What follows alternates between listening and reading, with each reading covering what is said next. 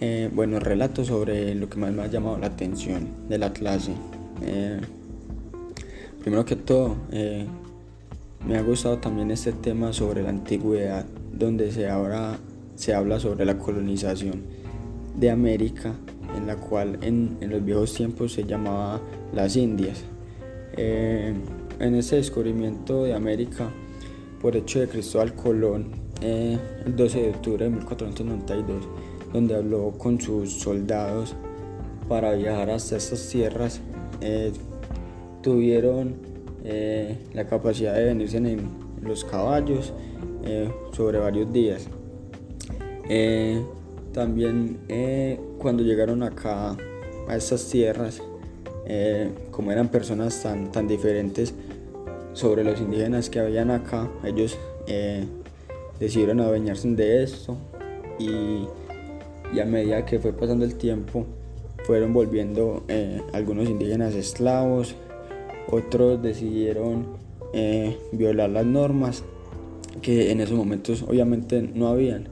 eh, donde existían las violaciones, donde prácticamente ahí fue donde se, se cruzó los genes de, de, estas dos diferentes razas, donde ahí se blanqueó la sangre que, prácticamente salió fue como este mestizaje que, hoy en día también existe normal, donde esta historia perduró sobre el tiempo y, debido a todo esto también eh,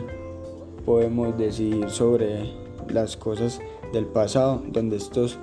eh, indígenas habían construido sobre miles de años, esos, esos muchachos que llegaron acá a colonizar prácticamente eh, dejaron su, su legado a un lado. Otra cosa que me llamó también mucho la atención eh, es sobre la oralidad. Eh, pues que prácticamente no,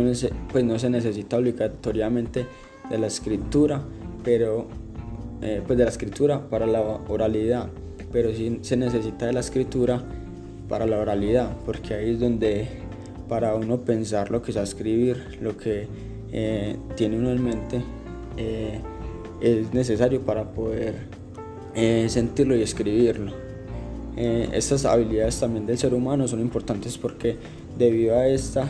tenemos también el, el poder de comunicarnos, de expresarnos, de tener ideas, de intercambiarlas y, son indispensables para nuestras vidas.